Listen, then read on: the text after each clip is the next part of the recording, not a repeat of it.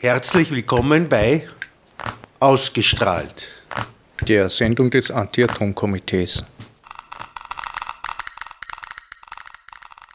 Ja, einen schönen Nachmittag wünsche ich wieder mal bei einer Sendung Ausgestrahlt des Anti-Atom-Komitees. Äh, zwar nicht Corona-bedingt diesmal online, sondern aus dem Grund, dass wir Gäste in die Sendung kriegen, die halt sonst eine weite Anreise haben.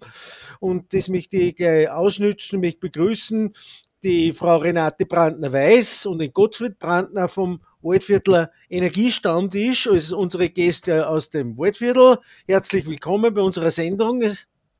Ja, wir ja. freuen uns, dass wir da sein können. Ja, grüß euch, schönen Gruß äh, nach Westen ins Müllviertel.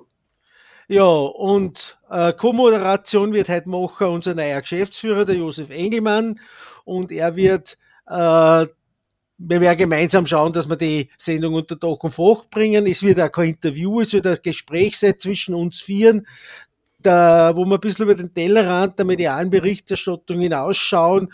Und da haben wir uns heute ein paar Themen vorgenommen. Und zwar der, Schwer, der Schwerpunkt liegt heute, bei der heutigen Sendung auf die, auf die äh, Endlagerdebatte in, in, in Südböhmen und in Mähren, beziehungsweise in Böhmen und in Mähren und wenn gesagt, wenn, wenn uns noch ein bisschen Zeit bleibt, äh, dann können wir noch ein bisschen auch das, äh, ein bisschen über die äh, kleinen modularen Reaktoren reden, was da die in Tschechien geplant ist mit diesem Nuklearpark im Süden von Temelin. Und äh, vielleicht ganz kurz vorweg eine Meldung, vielleicht haben Sie es, habt ihr es eh schon gehört, es hat am vergangenen am vergangenen Freitag hat es einen Störfall gegeben im französischen AKW äh, Bentley und zwar haben sie in einer Kühlleitung und was Kühlleitungen betrifft, das ist bei AKWs immer ziemlich horglich, äh, ein Riss entdeckt, der 13 cm oder 14 Zentimeter lang war und fast äh, 100 Prozent dieser äh, äh, 25, äh, 7, glaub 27 Millimeter dicken Wandung dieser Rohre betroffen hat. Also die internationale Atomenergiebehörde hat als Störfall der Ines-Gruppe 2, der Ines-Stufe 2 ausgelöst, aber es ist a, wieder mal ein Hinweis darauf, wie marot diese französischen AKWs eigentlich sind und dass man absolut äh, darauf achten muss, dass da nicht irgendwas passiert. Ja, Bitte, zuerst Josef. möchte ich auch noch zu, äh, zu diesem Störfall in, in Frankreich sagen, macht, das macht wieder eins ganz klar. Äh, nur ein stillgelegtes Atomkraftwerk ist ein sicheres Atomkraftwerk und solange wir in Europa Atomkraftwerke am Laufen haben, sind wir auch nicht sicher vor dem, was da an Risiken und Gefahren einfach über uns schwebt. Das ist ein ständiges Damoklesschwert und das ist nur eine Frage der Zeit, bis irgendwo der Faden reißt. Äh, wir wollen ja heute vor allem über über Endlager sprechen. Auch von meiner Seite her äh, herzliche, ja, herzliches Willkommen an Renate Brandner-Weiß und Gottfried Brandner. Und ähm, weil wir gesagt haben, äh, Thema Endlager, da äh, gehört äh, was berichtet, äh, da seid ihr zwei ja äh, auch durch eure Kon Kontakte in die Tschechische Republik äh, ganz tolle Ansprechpartner. Und ich habe äh, da eine Pressemeldung aus Tschechien vom 31. Jänner 2023 äh, über, die, äh, über das Kapital, das zur Errichtung des Endlagers nötig ist. Zitat. Der Bau des Atommüllendlagers in der Tschechischen Republik soll Experten zufolge mindestens 130 Milliarden Kronen, das sind umgerechnet rund 5,5 Milliarden Euro, kosten. Offensichtlich wird es noch etwas mehr sein. Auf dem tschechischen Atomkonto, wohin die Atomstromhersteller, vor allem die Energiefirma CES, regelmäßig die Gebühr aus der Atomstromproduktion einlegen, befinden sich derzeit nur 36 Milliarden Kronen, circa 1,5 Milliarden Euro. Daher ist schon jetzt klar, dass das dort befindliche Geld nicht für den Bau und Betrieb des künftigen Atommüllendlagers ausreichen wird. Also einfach als Einstieg und, äh, und so als Blick auch darauf, äh, wie, wie schräg die, diese, diese, äh, diese Wirtschaftsidee ähm, der Atomindustrie offensichtlich gestrickt ist.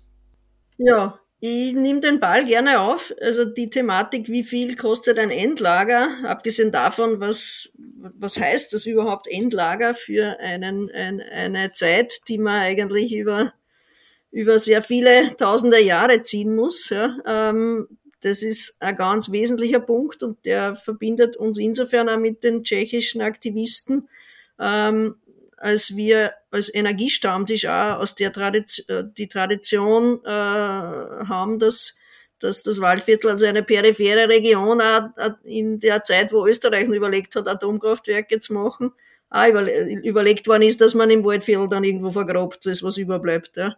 Also insofern, das ist, das, das ist ein, ein, ein immer wieder ein Kristallisationspunkt für Aktivitäten und das merkt man in Tschechien. Da obwohl ja sonst die, die Zustimmung zur Atomkraft, äh, zur, zur Kernkraft aus, aus auch historischen Gründen meiner Meinung nach ja, ja einfach entsprechend hoch ist, ja, ist, ist beim Thema Endlager schon klar zum sehen, dass die Problematik wirklich auch bei der Bevölkerung ankommt. Ne?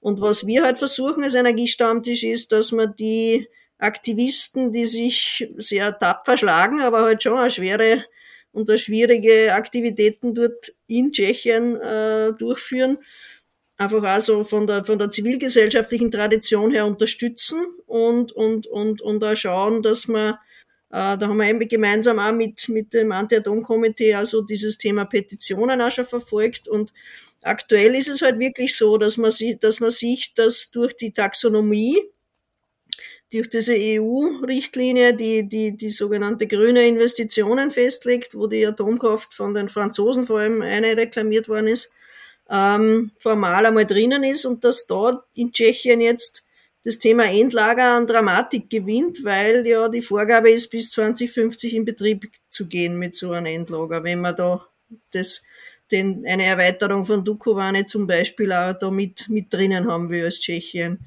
Und da merkt man jetzt, dass das halt äh, wirklich zur Sache geht.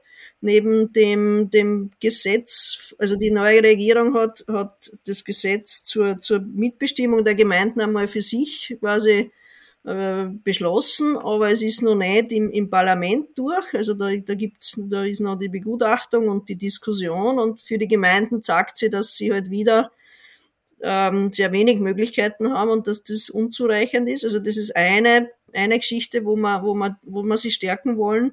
Und das andere ist halt wirklich auch die Thematik, dass jetzt mit an den vier Kandidatenstandorten, die in der engeren Auswahl sind, die Sondierungen beginnen sollen.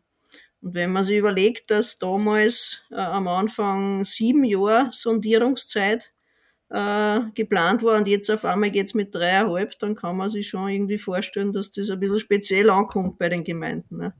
Das ist also ein straffer also Zeitplan. Schon, schon ein, ein, ein, das ist, äh, die Frage ist sozusagen, momentan sagt, also Sura hat den, den, die, diese, den Antrag auf Genehmigung dieser Sondierungen gestellt. Die Gemeinden können irgendwie einmal Einspruch erheben, das wird das Ministerium dann irgendwie behandeln und dann, dann wird es aber wahrscheinlich einfach genehmigen und dann wird es losgehen. Das ist einmal der Stand. Also in die Richtung, da, da muss man einfach dranbleiben und was wir halt versuchen ist, sie auch zu unterstützen in die Richtung, dass sie sagen können, ja, die, die Österreicher sind da halt auch aktiv, äh, in die Richtung, dass denen auch nicht egal ist, was wir da, was da passiert. Und, und, und mhm. das ist, äh, wird auch so sein, dass wir bei dem Tag gegen das Endlager, der Mitte April am 15. geplant ist, da wollen wir auch schauen, dass wir auf jeden Fall mindestens an einem Standort auch, auch, auch äh, teilnehmen, weil das halt auch einfach bestärkend und, und stärkend ist für die Aktivisten. So viel von meiner Seite einmal.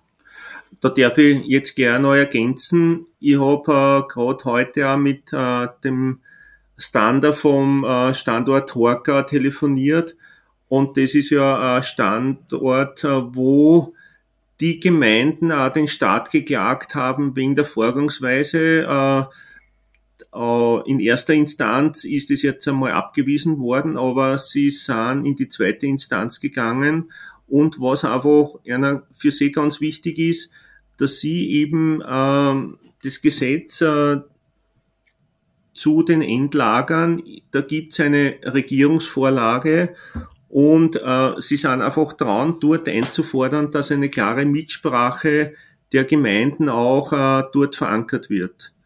Und ähm, ich finde es sehr interessant und auch wichtig, dass es auch heuer schon ein Memorandum gemeinsam mit dem äh, Kreishauptmann der Wysocina und der Gemeinden gegeben hat, wo äh, der Kreis auch äh, das unterstützt, dass halt äh, da wirklich gescheit äh, und äh, mit Mitsprache vorgegangen wird. Und das ist zwar einerseits nur eine symbolische äh, Geschichte, aber, aber trotzdem ein wichtiger Schritt in dem ganzen Widerstand. Ja. Äh, nicht nur, dass sozusagen die Gemeinden halt auch äh, allein unterwegs sind. Und für mich persönlich, wie es die Renate schon angesprochen hat, ist äh, heuer auch ein, ein spannendes äh, Datum. Erstens, heute haben wir den, also jetzt ist Fukushima Jahrestag gerade und zweitens, heuer im November wird es 45 Jahre her, dass, die, dass dieses Nein zu Zwentendorf äh, äh, artikuliert wurde. Und da im Waldviertel, gerade am Rand vom Truppenübungsplatz, war ja ein Endlager geplant, wo einfach ein sehr starker Widerstand entstanden ist äh, gegen die Atomkraft und für das Nein äh, von Zwentendorf. Und das äh, motiviert und beflügelt uns auch, muss ich ganz offen sagen. Und das zeigt auch, dass es gelingt, äh, einen scheinbar aussichtslosen äh, Kampf auch zu gewinnen. Ja? Und ähm, der Stander aus Tschechien hat er gesagt, was auch noch wichtig ist, äh, nicht nur in Österreich gibt es jetzt eine sehr große Nachfrage nach Photovoltaik, sondern auch in, in, Tschechien auf allen Ebenen, angefangen von der, vom Privaten über die äh, Gemeinden und die Firmen. Und das ist äh, ein Transformationsprozess, den man auch klar sehen muss, ja. Und der beflügelt da, ja. Äh, und, und das ist äh, ja ein wichtiger Punkt von uns als Energiestammtisch, dieses Gegen, aber diese Lösung gleichzeitig aufzu, äh, äh, aufzuzeigen und selber zu tun in ihrer ganzen Vielfalt. Also ich habe das mit den äh, mit diesen äh, Photovoltaikanlagen, die auch die äh, äh, Energiefirma Jazz in Tschechien ja äh, stark mitträgt und und auch und auch mitfördert. Äh, die finde ich total schlau. Nicht? Die haben da so ein System von Photovoltaik gleich mit Stromspeichern, die, die den Haushalten anbieten. Also es ist ja äh, nicht alles schlecht, was da in Tschechien passiert, sondern wie ich das gelesen habe als Lösung, habe ich mir gedacht, hey toll, die sind da eigentlich den Österreichern äh, rein technologisch jetzt schon einen Sprung voraus. Man kann ja, ja einmal was Positives sehen. Es immer, ja, es ist immer wieder so in Krisenzeiten und äh, gibt immer Krise ist Gefahr und eine Chance. Und und dann werden äh, gibt es einfach den Druck oder die äh, die Chance auf Lösungen, dass dass dass die Lösungen kommen und das sieht man ja auch insgesamt weltweit durch diese Krisensituationen auf verschiedenen Ebenen. Einerseits äh, dass die dass die äh, äh, dass die Fossilen einfach äh, weniger haben oder in Frankreich gibt es schon, äh, gibt es einen kleinen Schub in Richtung Energiewende und dass man einfach auch äh, halt äh, da äh, nach Lösung, also ja, gibt es einfach und diese höheren Preise machen Erneuerbare klar attraktiv und, und das schneiden einfach immer mehr Menschen, ja, und, und auch hartgesossene Atom- oder fossile Konzerne, ja, und, und schlussendlich ist aber ganz wesentlich, dass jeder und jeder von uns äh, halt diesen Schritt setzt. Ja, und, und da habe ich einen Appell auch, ähm, auch gleich ähm, an alle Zuhörerinnen und Zuhörer, beziehungsweise auch einen, einen, einen, ähm, äh, einen Bogen schließe ich da nach Freistadt. Ich meine, es ist schon länger her, wie der Bischof von, von Linz äh, äh, heute eine Resolution oder eine Unterschrift getätigt hat in Freistadt, ich glaube, ähm, ähm, am Markt. Und nächste Woche treffen sich die österreichischen Bischöfe in Seitenstädten und wir durften da auch am Jugendhaus in Seitenstädten dort einfach eine Photovoltaik mit begleiten. Und ich denke, das ist ganz wichtig, äh, dass man jeder von uns ist irgendwo auch verknüpft sei es jetzt Gemeinde, Betrieb oder Kirche oder irgendwelchen einzelnen Institutionen oder Vereinen, Sportverein, äh, äh, ja, dass man dort äh, das einfach selber tut und einfordert, ja, und damit kriegt es eine breite Bewegung äh, auch äh, der Lösung. Und spannenderweise, äh, es gibt ja Jugendliche, äh, äh, die von der Regierung auch im Klimaschutzbereich, äh, also die, die die Regierung klagen. Und äh, da ist interessanterweise ja gerade jetzt in der Kirchenzeitung über drei Seiten berichtet worden, weil dort halt auch die Juristin aus, aus Niederösterreich kommt. Und das sind für mich spannende Entwicklungen und, und also nicht äh, sozusagen vor dem Problem Halt machen und, und, und so wie das Kaninchen vor der Schlange äh, die Angst haben, sondern sich zu befreien und, und, und äh, äh, Lösungen umsetzen und sich gegenseitig zu bestärken. Und, und das finde ich schon spannend, dass da grenzüberschreitend schon etliche Lösungen äh, passieren äh, über Energiegemeinschaften der lokaler Ebene. Und, und jetzt gerade, wenn der Wind so geht, da kann man sich darüber ärgern.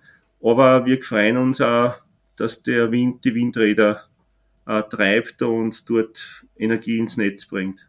Danke mal, wir sind jetzt ein bisschen, das war jetzt ein kleiner Exkurs aus meiner Sicht, ein bisschen in, in, in eine andere Richtung. Vielleicht jetzt zurück zum Endlager, vielleicht Renate oder Gottfried, Kind uns oder Kind sie den Leuten draußen so, so ein bisschen das, das zukünftige geplante Prozedere oder was ist da das herkommt, irgendwelche, gibt's irgendwelche Meilensteine, die jetzt da bis 2050 äh, einzuhalten sind.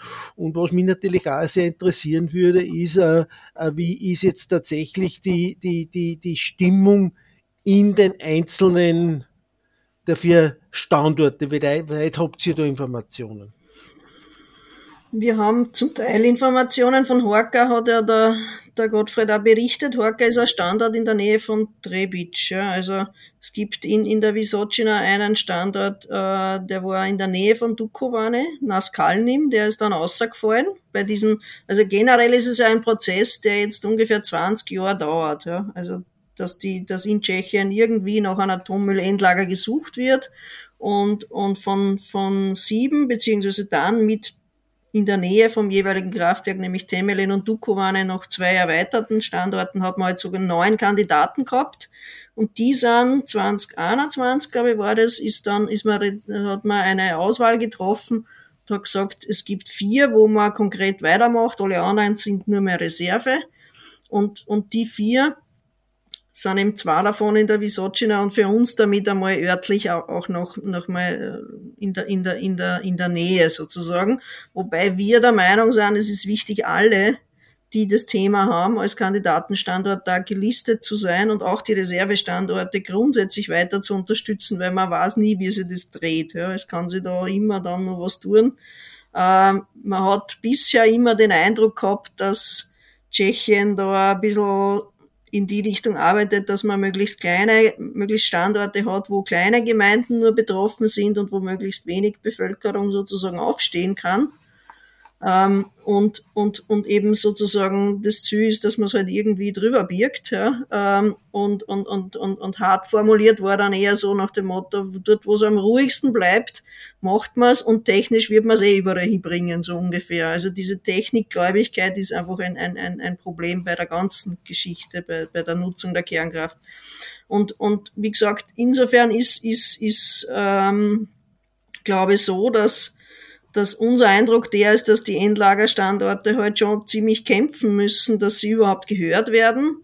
Das Ziel ist ja zu isolieren, so nach dem Motto, die kriegen dann eh ihre Gebühren oder, oder, oder, oder Prämien dafür, dass das dann dort ist.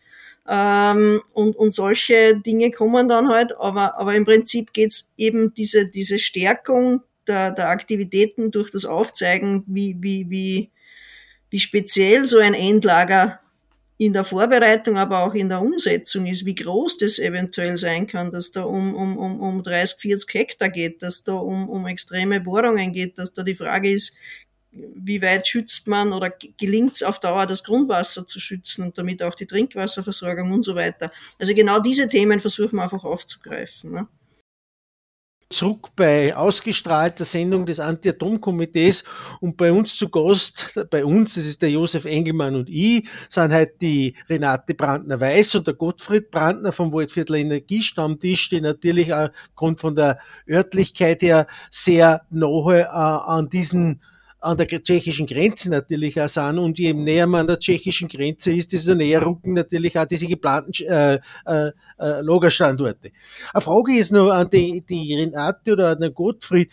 Äh, was, wir waren einige Mal drinnen äh, in, in, in, in Tschechien bei der Plattform gegen Atom äh, gegen diese Endlager und da hat man auch schon ein bisschen den Eindruck gekriegt, äh, wir Österreicher sollen sich bei Gorge nicht tot zu viel einmischen, weil dann heißt's wieder, die Österreicher, die sind wieder als Schulmeister da.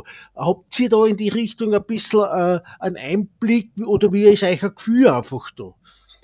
Lieber Manfred, da darf ich schon widersprechen, äh, also oder, oder aus meiner Erfahrung, wir haben halt äh, am Standort Horka und ursprünglich ähm, äh, Standort Naskalnim, äh, das halt da auch im, im äh, sozusagen nördlich von Drosendorf Rezis schon einen sehr guten Kontakt gehabt in der Richtung oder nach wie vor.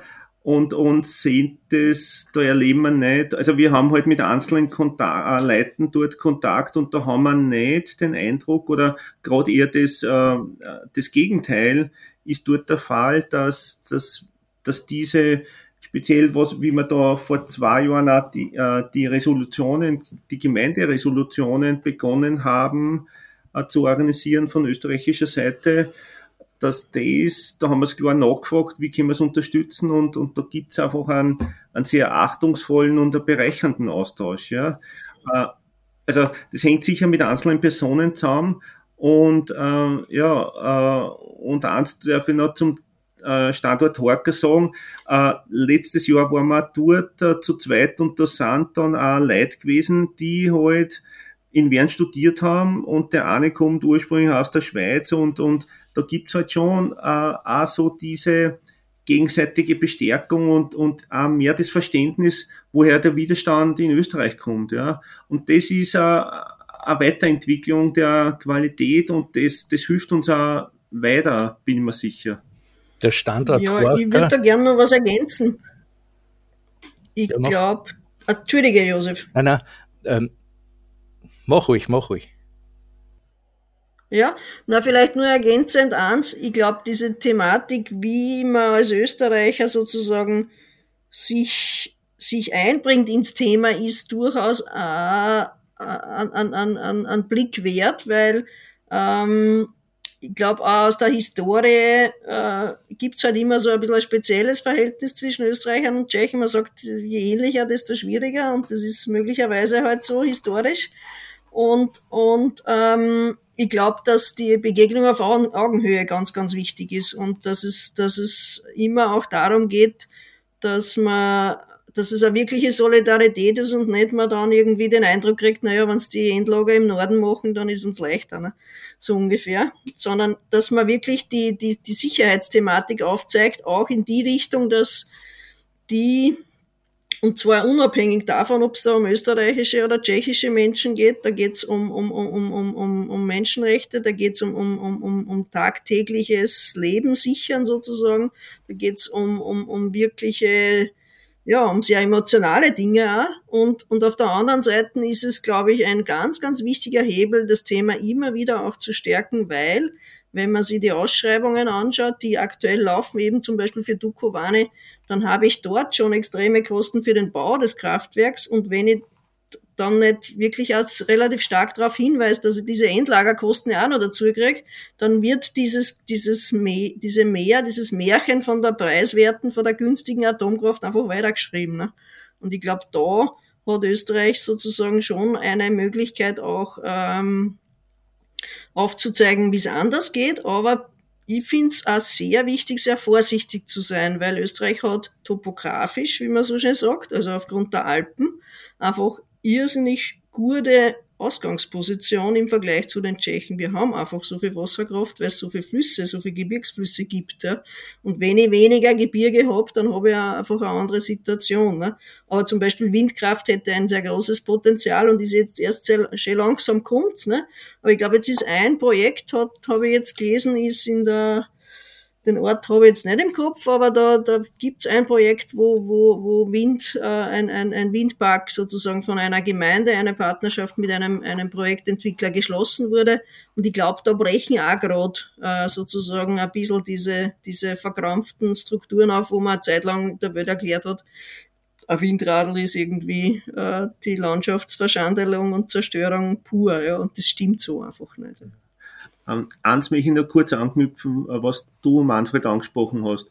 Natürlich muss man das differenziert sehen und zum Beispiel auf dem Standort in der Nähe von Temelin, dort gibt's also ganz wenig Offenheit gegenüber halt der österreichischen Unterstützung, ja.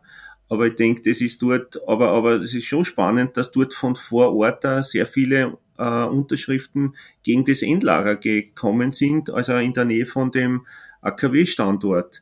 Und äh, das, das ist überall so und, und auch auf österreichischer Seite zwischen Menschen, wenn man sie achtungsvoll begegnet, dann wird man vom anderen akzeptiert werden. Ja, wenn man obergescheit dem anderen gegenübertritt, äh, dann dann wird das auch so zurückkommen. Ja, äh, und und das ist schon, also ich finde es eine spannende Weiterentwicklung, die also kann es nur aus der persönlichen Erfahrung sagen. Äh, und natürlich, wie die Blockadegeschichten waren, da ist ja das so aufgeschaukelt worden auch von Medien und, und, und die Welt ist einfach nicht schwarz-weiß, ja. Und, und ich bin wirklich froh, dass da eine klare Weiterentwicklung gegeben hat. Und interessanterweise der Verein für Gemeinsam für Sonne und Freiheit wird heuer dieses Zwentendorf-Buch 30 Jahre nach Zwentendorf zur Hälfte auf Tschechisch auch übersetzen und das wird dann zweisprachig rauskommen. Und äh, ja, und letztes Jahr waren 21 Gemeindevertreter zwei Tage unterwegs und haben sich da in Österreich was angeschaut. Also das sind so viele kleine Dinge und kommen nochmal zurück. Ihr erlebt den, den Austausch auf Augenhöhe zwischen den äh, zwei Standorten, Horka und Naskalnim, wo wir relativ klar unterwegs sind. Und am dritten äh, da in der Nähe von Heidenreichstein, der im Prinzip der nächste Standort äh, war, der jetzt auch in Reserve ist, dort hat es auch einen sehr achtungsvollen Umgang gegeben. Natürlich mit einer bestimmten Skepsis, aber ja, das ist unsere Erfahrung. Ja, ich, ich denke an letzten Satz nur ergänzend, es ist natürlich immer auch wichtig zu sehen, es geht nicht nur um das, wie man selbst auftritt, sondern auch, wie es dort auch interpretiert wird. Und zwar nicht nur von denen, bei denen man ist, sondern auch von den Medien oder, oder von anderen Gruppen. Nicht? Also wenn dann die, die Freunde vom, vom, vom Kernkraftwerk Dukovane, also die, äh, also interpretieren, dass das irgendwie quasi aus Österreich gesteuert wird, der Widerstand oder so, dann ist das, das sowas muss man halt unbedingt schauen, dass man vermeidet. Ne? Also, und ich denke, da ist die Plattform zu Recht auch vorsichtig, weil, weil das, das geht halt ganz schnell. Nicht? Also diese, diesen Mechanismus, dass man dann halt sagt, ja, wir lassen uns da nicht reinreden, verwurscht vor wem oder die, die, die kritische Stimmen haben, die, die, die werden dann quasi als ausländisch gesteuerte Agenten äh, quasi bezeichnet. Das gibt's ja nicht nur in Tschechien. Nicht? Das ist jetzt erst wieder der WWF in Russland als, als, als solche Organisation quasi äh, kategorisiert worden. Und das, das, da merkt man, dass da werden einfach einfach Nationalismen auch verwendet und, und, und, und das ist, das ist halt eine Geschichte, wo man aufpassen muss. Also das, das würde ich schon so sehen ja, ich merke ja zwischen, äh, äh, zwischen Waldviertel und, und, äh, und, und Müllviertel komme ich auch ganz gut zurecht, oder? Da kennt man ja auch vielleicht manches aufbauschen. Das war nur eine, eine lustige Bemerkung jetzt. Vielleicht sind, wir, uns, vielleicht sind wir uns nicht so ähnlich, dass, dass wir leichter miteinander kennen. Ja, genau, super. Josef, du willst erst was sagen, bitte. Ja, zum, äh, zum Standort Horka. Äh, das ist ja äh, direkt neben, oder, oder das ist ja der Bereich, wo diese wunderschönen großen Fischteiche auch sind. Nicht? Das ist ja eigentlich äh, mit Schreibern, oder? Ist das richtig? Nein, ist bei Trebic. Okay, das ja, ist weiter Soweit ich weiß, gibt es in, in, Tschechien überhaupt sehr viele ja. Fischteiche. Ja, also Tschechien hat, hat, hat die, die, die, diese Teichplatte ist, ist bei, bei Cebon auf jeden Fall relativ groß, aber Trebic ist, ist nur weiter äh, sozusagen in unsere Richtung. Also das ist nur weiter Richtung. Aber, aber ist auch eine schöne Gegend. Ja, ja. Aber du wolltest wahrscheinlich das Thema Wasser ansprechen, oder? Äh, richtig, genau. Es geht um das Thema Wasser und äh, ich soweit ich weiß, von, von dem, äh, von den Errichtungsdaten her sind das ja zwischen 50 Hektar Fläche, die bis zu 500 Hektar Fläche, die da benötigt werden für diese Endlager in Tschechien. Oder bin ich da mit 500? Ähm, äh, das ist das, was ich als Zahlen auch gelesen habe. Und 500 Meter tief in den Berg eingehen ist ja auch keine so eine schwache Sache. Auf jeden Fall hat man da ja sofort mit, äh, mit Wasser im Berg zu kämpfen.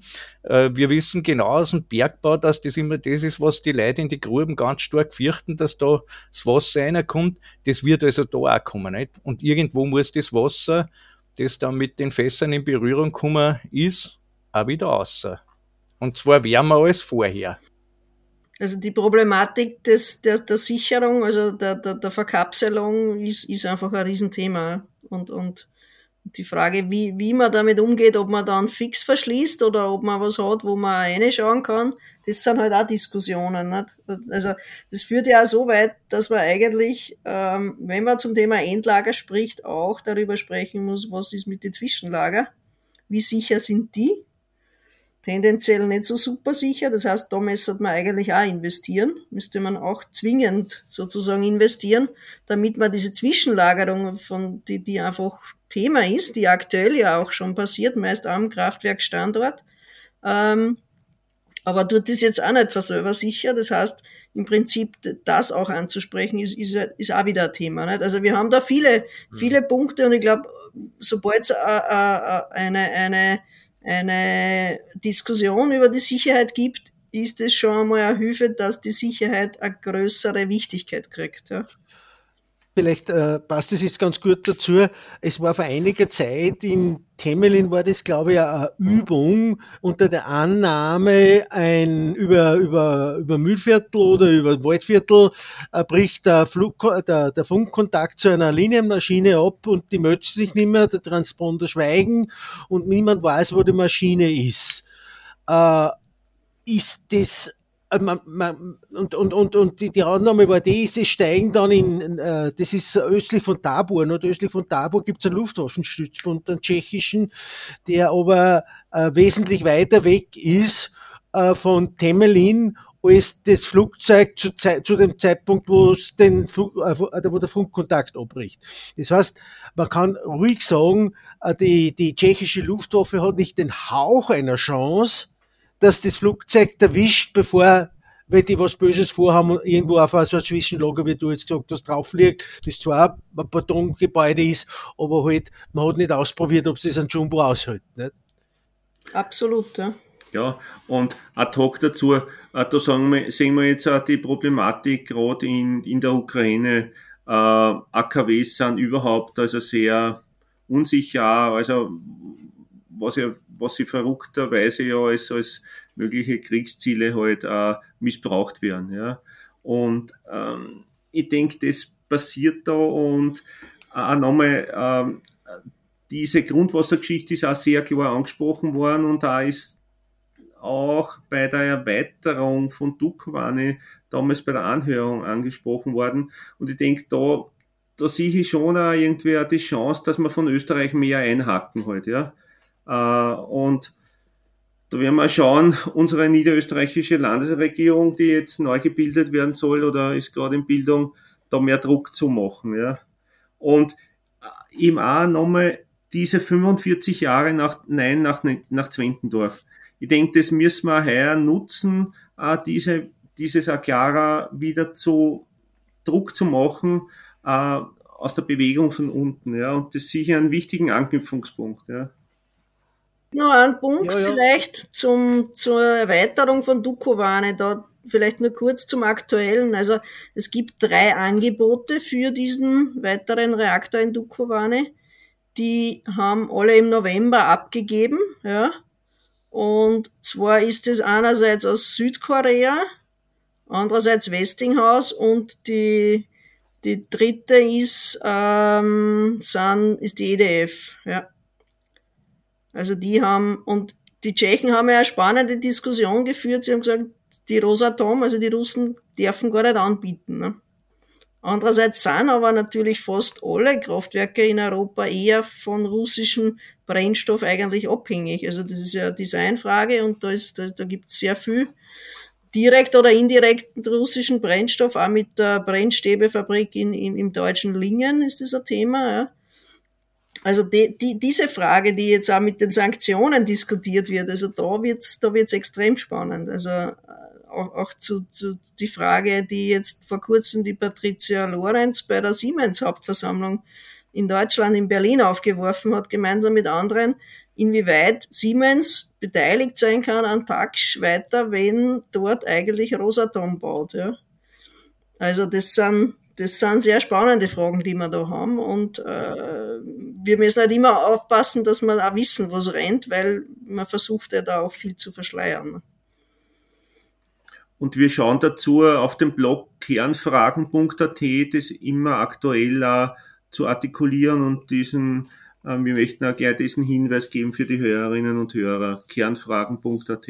Das ist auch der Versuch, halt Hintergründe aufzuzeigen, wo man sich Sachen in Ruhe durchlesen kann oder halt irgendwelche Links vielleicht verfolgen. Also das ist ein bisschen ein Thema, wo man, wo man eben schauen, dass man, dass man sagt, man kann, man, ich glaube auch im Sinne dieser, dieser, dieses Auftretens auf Augenhöhe muss man sich auch gut informieren. Also wenn man nicht, wenn man nur so ein bisschen Bescheid weiß und glaubt, man kann da irgendwo in Tschechien wem was erzählen, das wird nicht funktionieren.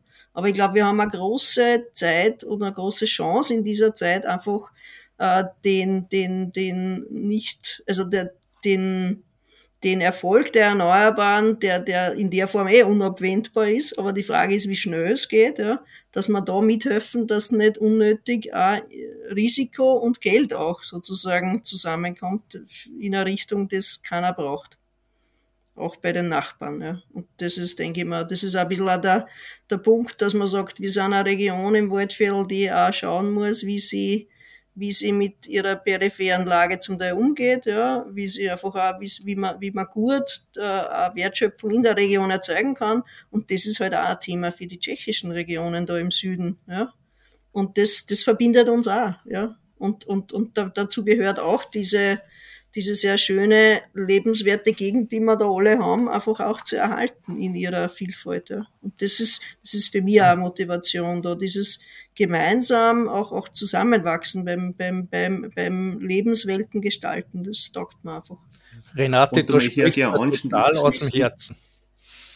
Ja, also für, für ja, mich. Schön, uh, Josef, äh, also euch, äh, Josef und Manfred stellvertretend da für eure ganze Organisation, aber die vielen Menschen auch, äh, die speziell in, in Oberösterreich da sehr dran sind und da in, in Salzburg, dass das, ja, dieses, was, dieses gegenseitige Stärken, also ihr habt das Medium Radio, dass wir da eingeladen sind und, und das sind spannende Dinge, was da einfach passieren. Wir haben den Stammtisch, äh, ja, äh, und dieses grenzüberschreitend. Und das hätte keiner geglaubt vor, vor 22 Jahren, wie wir an der Grenze gestanden sind, dass das so entsteht. Und das sind wirklich, das beflügelt mich. Ja, es, es ist so. Äh, und, und, und, ja, und der Widerstand auch von innen außer in Tschechien passiert. Das ist ganz, ganz wichtig. Ja, und im Name am Standort Horka, dass der dort da auf juristischer Ebene ist. Ja, das ist äh, ein wichtiger Punkt und ja, dass sie einfach nicht aufgeben. Ja, Renate, du sprichst mir da total aus dem Herzen, auch mit dem Zusammenwachsen dieser Regionen, die wir da haben, äh, ob das äh, äh, Wisocina ist, ob das Waldviertel ist, ob das Mühlviertel ist, ob das Südböhmen ist. Es ist eine gemeinsame Region und wir Menschen, die da leben, äh, ticken ähnlich, ganz einfach schon einmal, weil wir dieselben naturräumlichen Voraussetzungen haben. Und ähm, von daher finde ich es ganz wichtig, dass wir äh, zusammenwachsen und ich sehe auch eine ganz starke Chance, zum Beispiel mit dem Klimawandel, dass äh, diese Region, in der wir da leben, nördlich der Donau, äh, dass das touristisch ganz wertvoll wird. Wir, wir haben äh, die zweitstärkste Volkswirtschaft äh, Europas mit Italien, wo wir wissen, wie heiß das jetzt im Sommer mit dem Klimawandel werden ist. Wenn die wohin fahren wollen im Sommer, wo es kühler ist, die Alpen sind schnell voll. Und die nächsten, wo es schön ist, nördlich der Alpen, sind dann wir. Und da ist echt schade, wenn wir uns da jetzt der Endlager einbauen oder zusätzliche Atomkraftwerke, nicht? Echt schade, wenn wir so eine touristische, wirklich wirtschaftlich zukunftsweisende Chance verbauen mit Endlagern und Atomkraftwerken. Einfach nur, wenn man ein bisschen über den Tellerrand ausschaut. Ne? Wir sind stehen bei der, bei der Diskussion, dass man, dass man quasi die Gegend, in der wir leben, uns nicht versauen lassen von zusätzlichen AKWs und Endlogern. Das ist äh, das war das Letzte, was der Josef gesagt hat und die Renate wollte da drauf was sagen, glaube ich zumindest, oder zumindest in die Richtung. Ja, ich hätte nur einen, einen Punkt sozusagen, äh, also das, dieses Thema, dass man äh, ganzheitlich halt eine Regionsicht und damit einerseits das Potenzial und andererseits halt auch die, die, die Risiken vermeidet. Ähm, das ist, da bin, da bin ich ganz d'accord, da möchte ich dranbleiben, da habe ich einfach so ein regional entwicklerisches Herz äh, dazu. Aber zu diesem Thema auf Augenhöhe wollte ich auch noch eins sagen. Zum Beispiel ist es als Österreicher einfach auch wichtig zu wissen, dass auch Österreich ja für radioaktive Abfälle ein, ein, Endlager braucht. Vom Ausmaß her ist das irgendwie so ein größeres Wohnzimmer, also nicht wirklich was, was, was, was, was Großes. Aber es zeigt schon auch zum Beispiel, wir haben halt auch Behandlungsmethoden, die auf dem aufbauen, auf der Nutzung der Radioaktivität. Und da ist zum Beispiel auch eine Diskussion, wie weit gelingt es uns dafür auch Ersatz zu finden. Es gibt ja andere Methoden und so weiter. Und wir haben da einen Termin, auf den würde ich gern hinweisen da glaube da, das war eh dein Punkt auch, es gibt einfach, ähm, das Ganze soll ja unter einem, einem, einem der Teilnahme der Bevölkerung auch als Prozess stattfinden und es gibt einen, einen Entsorgungsbeirat jetzt am Freitag, am 17. März in, in Wien. Die Einladung steht von 13 bis 16 Uhr, kann man da teilnehmen. Und, und das ist einfach auch wichtig, dass die Bevölkerung halt einzelne Personen sich da auch einbringen um, um auch, auch hier für Österreich einen guten Prozess zu haben. Ja. Wie gesagt, wann das, das Thema ist in der Größe natürlich viel, viel kleiner, aber wir müssen es auch gescheit angehen und wir haben faktisch ein Vertragsverletzungsverfahren, weil man da halt eigentlich viel langsamer sein, als wir sein sollten. Nicht? Aber wie gesagt, wir haben mit Cybersdorf eine, eine, eine andere Zwischenlagerlösung als, als, als also keine, keine, keine Problematik, wo es brennt. Nicht? Aber natürlich müssen wir uns auch kümmern, weil Cybersdorf sagt, wir wollen es ab 40, glaube ich, auch nicht mehr haben. Vielleicht kannst du den Zuschauern nur sagen, Renate, ob man an, an diesem Treffen online teilnehmen kann, ob man da dabei sein kann. Hm, es ist eine Vorortteilnahme im österreichischen Ökologieinstitut in der Seidengasse 13 im siebten Wiener Gemeindebezirk und zwar von 13 bis 16 Uhr am Freitag, 17. März und idealerweise würde man sich anmelden bei der Patricia Lorenz. Wir haben das auf Kernfragen, gibt es den Artikel äh, sozusagen und die Einladung auch, auch drauf da kann man sich dazu melden. Eine Online-Teilnahme in der Form Hybrid ist es unseres Wissens nicht geplant, weil das so, so mhm. groß wird das gar nicht sein. Ja. Und wenn es nicht anders ist, ähm, ähm, gerne der Patricia kurz äh, per Mail eine Rückmeldung geben und sozusagen auch das, das Impuls auf diesen Weg mitgeben. Ja? Genau. Gibt es von eurer Seite nur zum Thema Endlager irgendwas, was ihr glaubt, das könnte die Zuhörer interessieren? Ich glaube, es war sehr umfangreich, was ihr uns erzählt habt. Also wie gesagt, ein zentraler Punkt von, von den tschechischen Aktivisten ist, dass bei diesem Gesetz, wo sie als Gemeinden Parteienstellung bekommen sollen, das ist als Punkt drinnen, aber der weitere zentrale Punkt, dass sie quasi dass ihre Zustimmung notwendig ist, die, Geme die Zustimmung der Gemeinden, die wo es äh, sozusagen dann der, der Standort fixiert werden soll, das ist bisher noch nicht drinnen. Ja. Mhm. das haben die skandinavischen Länder haben ja das mit Zustimmung der, der, der betroffenen Bevölkerung.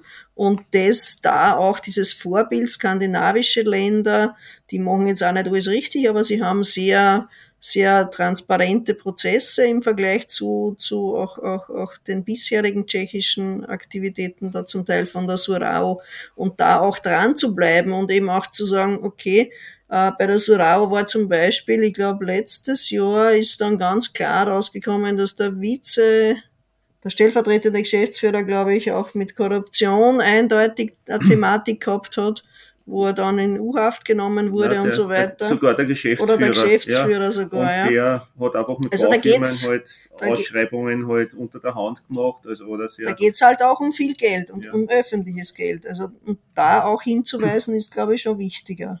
Ja, und wie ihm der Josef am Anfang gesagt hat, dass er eine große Lücke klafft äh, an dem, was das kostet und was einfach in dem Topf ist, äh, halt, äh, was dafür vorgesehen ist. Ja. Und, äh, Im Prinzip sollte man eigentlich irgendeinen Wert, Cent pro Kilowattstunde, fürs Endlager auf die, auf die Kalkulation direkt draufschlagen. Nicht? Und das passiert halt viel zu wenig. Nicht? Da kommt man dann drauf, jetzt hat man ein Drittel von dem Geld, das man braucht. Nicht? Hoppala. Das, das sind Milliarden, also das ist ja dann wirklich eine Riesengeschichte. Ne? Obwohl es, obwohl es bei den derzeitig herrschenden Strompreisen möglicherweise ein bisschen leichter ist, dass man, dass man sich da Rücklagen bilden kann. Nicht? Weil das führt mir vielleicht nur eine andere Diskussion, äh, weil dass diese, diese hohen Strompreise ja sehr, sehr zwei, zweigeteilt beurteilt werden. Äh, und ich sage, also wir machen es nicht besonders viel Freude, aber wenn wir uns damals bei Hinkley Point C beklagt haben, dass äh, die, der, der Betreiber äh, 11,5 Cent pro Kilowattstunde garantiert auf 35 Jahre Index gesichert haben, äh, als, als Wahnsinnspreis, diese 11,5 Cent. Und jetzt sind wir aber bei Strompreisen, die weit, äh, die jenseits von 20 äh, Cent teilweise sind. Also, sie, ich weiß nicht, seht ihr das auch so, dass man mit diesen hohen, hohen Strompreisen durch äh, die Atomkraft durchaus fördert oder die Vorteile hat daraus. Vielleicht als abschließendes Thema. Ja, aber lieber Manfred, äh, da ist schon eine Ursache auch die Problematik der französischen Atomkraft, weil dort ähm, circa, glaube ich, ein Drittel ausgefallen ist und äh, Frankreich war einfach ein, äh, ein Stromexportland und äh, das ist einfach vom Markt nicht da gewesen. Und letztes Jahr haben die Franzosen sogar um drei Euro die Kilowattstunde äh, Strom dann eingekauft, ja, und da darf man sich dann nicht wundern, dass der Strompreis so extrem aufgeschnalzt, ja. Äh, natürlich ist zum Teil halt auch, macht sich scheinbar attraktiver, Atomkraft unter diesen Rahmenbedingungen oder Preisen umzusetzen. Aber klar, äh, ich denke, Strom braucht einfach einen Wert und wenn es einen Wert, äh, der Strom 15 Cent kostet, ich denke, da können wir alle da, damit leben und, und, und Erneuerbare äh, braucht dann keine Subvention mehr oder keine Unterstützung, sondern ist ein wahrer Wert. Und wir werden ja, und jetzt mit der Trockenheit in Frankreich, da wird schon noch äh, auch wahrscheinlich ein Bresel geben oder Herausforderung, dass die, dass die nicht produzieren können, ja, wegen Kühlung und, und anderen äh, Thematiken. Und äh, ja, natürlich versucht die Atomlobby äh, äh, halt uns einzureden, ja, Atomkraft ist die Lösung und dann über den Wasserstoff, ja. Äh, aber äh, ich sehe klar diesen Schub im Bereich Erneuerbare und ganz wesentlich ist bei diesen Energiepreisen, äh, schauen wir endlich auch bewusster noch hin, bewusst mit Energie und mit weniger äh, umzu, äh, umzugehen. Und das ist ein wesentlicher Aspekt. Ja, ich muss auf die Uhr schauen, liebe Leute. Josef, vielleicht, wenn du nur ganz kurz was hast. Ansonsten. Also von den Strompreisen her hat das Fraunhofer Institut äh, für Energiesysteme 2021 ermittelt, wie teuer es ist, eine Kilowattstunde Strom mit neuen Kraftwerken zu erzeugen. Und da kommt ganz klar außer, dass äh, nach Gas und Steinkohle Atomstrom im Jahr 2021 mit 13,5 Cent, also mit über 13 Cent pro Kilowattstunde, die drittteuerste Möglichkeit ist und völlig egal, äh, ob der Strompreis jetzt höher oder weniger ist, die Gewinnmargen sind bei Atomstrom einfach sehr viel weniger als mit jeder anderen Ort außer Gas und Steinkohle. Äh, äh, da, da, sind die Gewinnmargen noch geringer, weil es eben noch teurer in der Richtung ist ne? äh, und, und, und im Betrieb. Aber jede andere Form von Strom ist günstiger, von, einfach von dem, wann man es errichtet und wann man es wirtschaftlich anschaut. Und ich erinnere mich daran, wie ich ein Bub war, hat es immer Kassen, der Atomstrom, der wird so billig sein, dass er sich gar nicht auszahlt, äh, dass wir Stromzähler installieren. Das ist einfach nicht wahr gewesen. Und was uns da erzählt worden ist, wie ich ein Bub war, war gelogen. Vielleicht haben sie es sogar geglaubt, aber mhm. es war nicht wahr. Inzwischen ist klar, stimmt eben nicht. Und Atomstrom ist teurer Strom und Atomstrom ist ein gefährlicher Strom. Und es gibt nur ein Ort von sicheres Atomkraftwerk und das ist ein abgeschaltetes Atomkraftwerk. Sind wir jetzt weit weg vom Thema Endlager und äh, zurück an Manfred? Ja, ist egal, ist egal. Äh, ich muss eh Schluss machen, möchte mich recht herzlich bedanken bei den Brandners, dass dabei gewesen seid und uns wirklich interessante Informationen gebracht habt zum Thema Endlager, auch wenn wir manchmal ein bisschen ausgegroßt sind, das macht ja nichts, das ist ja kein Thema. Ich wollte nur sagen, unsere nächste Sendung gibt's am 11. April. Äh, ich hoffe, dass ihr wieder dabei seid, das heißt ausgestrahlt, der Sendung des Anti-Atom-Komitees äh, und freue mich, wenn ihr wieder dabei seid. Und an euch zwar nochmal danke und an die Josef auch ein herzliches Dankeschön. Und Danke für die Einladung, alles Gute. Danke, viert euch.